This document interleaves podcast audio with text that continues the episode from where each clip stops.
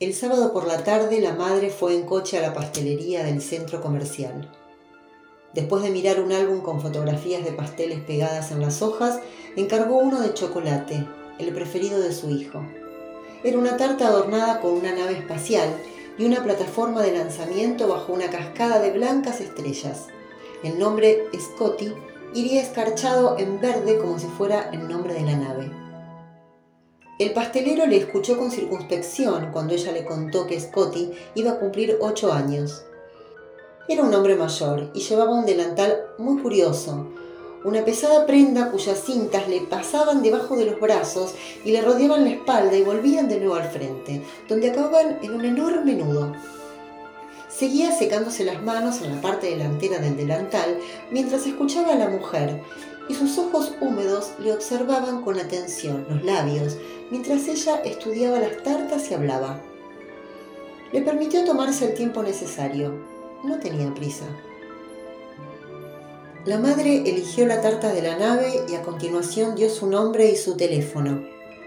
Lo único que el pastelero se dignó contestar fue que la tarta estaría lista el lunes por la mañana, con tiempo suficiente para la fiesta, que era por la tarde.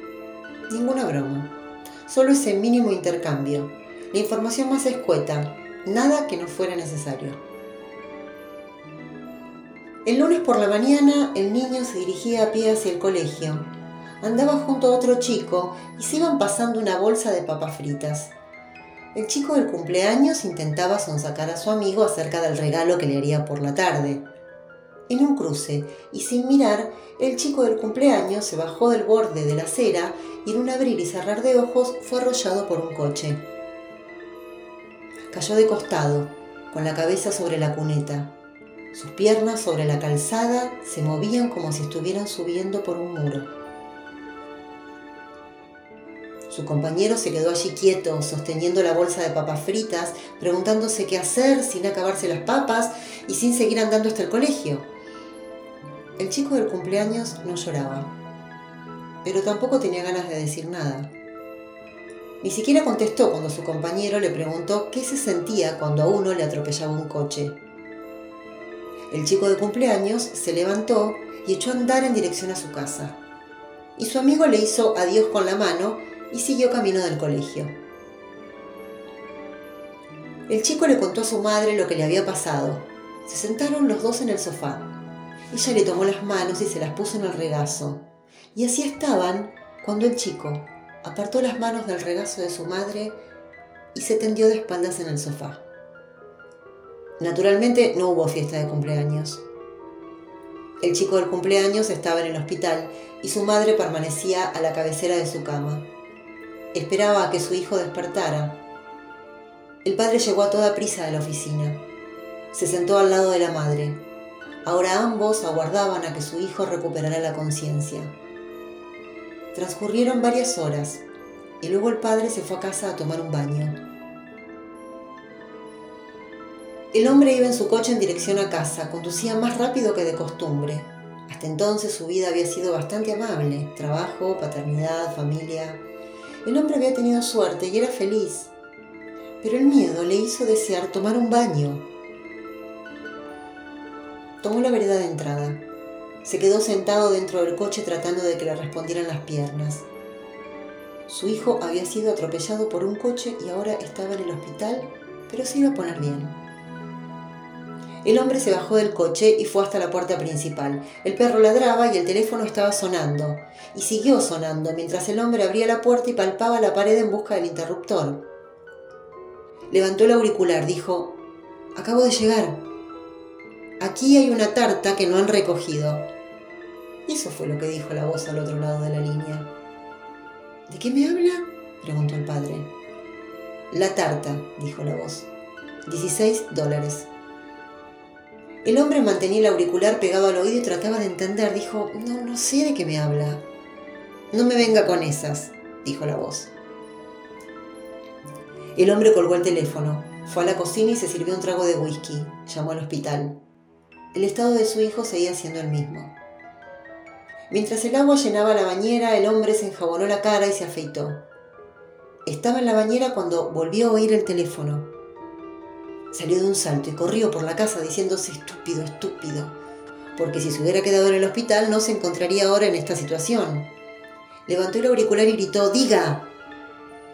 La voz dijo, la tengo preparada. El padre llegó al hospital después de medianoche. Su mujer seguía sentada en la silla junto a la cabecera. Alzó la vista hacia su marido y volvió a mirar a su hijo. De un aparato situado sobre la cama colgaba una botella con un tubo que descendía hasta el niño. ¿Qué es eso? dijo el padre. Glucosa, dijo la madre.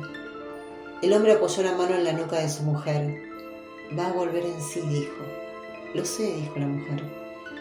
Al poco el hombre dijo, vete a casa, ¿me quedaré yo? Ella movió la cabeza, no.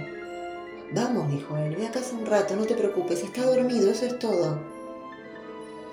Entró una enfermera, le saludó con un movimiento de cabeza mientras se dirigía hacia la cama. Sacó el brazo izquierdo del niño debajo de las mantas y les puso los dedos en la muñeca. Luego volvió a meterlo bajo las mantas y escribió algo en la tablita adosada a la cama. ¿Cómo está? dijo la madre. Estacionario, dijo la enfermera. Y luego dijo, el médico volverá a pasar pronto. Le estaba diciendo que podría ir a casa a descansar un poco, dijo el hombre, después de que haya pasado el médico. Sí, claro, dijo la enfermera. La mujer dijo, veremos lo que dice el médico. Se llevó la mano a los ojos e inclinó la cabeza hacia adelante. La enfermera dijo, claro. El padre miró a su hijo bajo las mantas, el menudo pecho subía y bajaba. Sintió un miedo aún mayor. Empezó a sacudir la cabeza, Mientras lo hacía, se habló a sí mismo, se dijo, el niño está bien. En lugar de dormir en casa, duerme aquí. El sueño es igual en un sitio que en otro. El médico entró en el cuarto, estrechó la mano del hombre, la mujer se levantó de la silla. Ann, dijo el médico, y la saludó con un movimiento de cabeza. Luego añadió, veamos cómo está. Se acercó a la cama y tocó la muñeca del niño. Le alzó un párpado y luego el otro. Apartó hacia abajo las mantas y le ocultó el corazón. Presionó el cuerpo del niño con los dedos, aquí y allá. Fue hasta el pie de la cama y estudió el cuadro. Anotó la hora, escribió algo y luego observó al padre y a la madre. El médico era un hombre físicamente atractivo. Tenía la piel fresca y tostada, vestía traje con chaleco, corbata de color vivo, camisa con gemelos. La madre se dijo a sí misma, viene de algún acto en el que había público, le han impuesto alguna medalla. El médico dijo, no es para dar saltos de alegría, pero tampoco para preocuparse. Despertará muy pronto. Volvió a mirar al niño. Sabremos más cuando recibamos los análisis. Oh no, se lamentó la madre. El médico dijo, suelen darse casos semejantes. El padre preguntó, ¿no lo llamaría coma entonces? El padre miró al médico y aguardó. No, no quiero llamarlo así, dijo el médico. Está durmiendo, es un sueño reparador. El cuerpo hace lo que tiene que hacer. Es un coma, dijo la madre. Una especie de coma. El médico insistió, yo no lo llamaría así. Tomó las manos de la mujer y les dio unas palmaditas. Luego estrechó la del marido. La mujer puso los dedos sobre la frente del niño y los mantuvo allí unos minutos. No tiene fiebre al menos, dijo. Luego dijo, no sé, tócale la cabeza. El hombre puso los dedos sobre la frente del niño y dijo, seguramente es normal que esté así. La mujer siguió de pie unos instantes más, mordisqueándose el labio. Luego fue hasta su silla y se sentó. El marido se sentó a su lado en otra silla. Quería añadir algo, pero no encontró palabras adecuadas a la situación. Tomó la mano de su mujer y se la puso sobre las rodillas. Cuando lo hizo se sintió mejor. Le hizo sentir que expresaba algo. Siguieron así un breve lapso, mirando al niño en silencio. De cuando en cuando el hombre apretaba la mano de su esposa que al cabo la retiró de la suya. He rezado, dijo ella. Yo también, dijo él. Yo también he rezado. Volvió a entrar una enfermera, comprobó el goteo de la botella, entró un médico y dijo cómo se llamaba. Llevaba mocasines. Vamos a bajarlo para hacerle más radiografías, dijo, y queremos examinarle con el escáner. ¿El escáner? preguntó la madre. Estaba de pie entre el médico y la cama. No es nada, dijo él. Dios mío, dijo ella. Entraron dos enfermeros, traían una especie de cama con ruedas, desconectaron el tubo y con suavidad pasaron al niño a la cama con ruedas. No trajeron al niño a su cuarto hasta después del amanecer. El padre y la madre entraron en el ascensor tras los enfermeros. Subieron y llegaron a la habitación. Una vez más, ambos tomaron asiento junto a la cama. Esperaron todo el día. El niño no despertaba. El médico vino de nuevo y examinó otra vez al chico y salió del cuarto después de repetir las mismas cosas de la víspera. Entraron enfermeras, entraron médicos, entró un auxiliar de laboratorio, le extrajo muestras de sangre. No lo entiendo, le dijo la madre al asistente. Son órdenes del doctor, dijo el auxiliar del laboratorio. La madre fue hasta la ventana y miró el aparcamiento. Coches con los faros encendidos llegaban y partían. Se quedó allí con las manos sobre el alféizar y se decía a sí misma, nos está pasando algo, algo muy grave. Tenía miedo. Vio como un coche se paraba y subía en él una mujer con un largo abrigo. Imaginó que era ella aquella mujer. Imaginó que se alejaba de allí, en aquel coche, rumbo a cualquier otro lugar. El médico entró en el cuarto, Parecía más bronceado y saludable que nunca. Fue hasta la cama y examinó al chico. Dijo, sus constantes son buenas, todo está bien. La madre dijo, pero sigue dormido. Sí, dijo el médico. El marido dijo, está agotada, está muerta de hambre.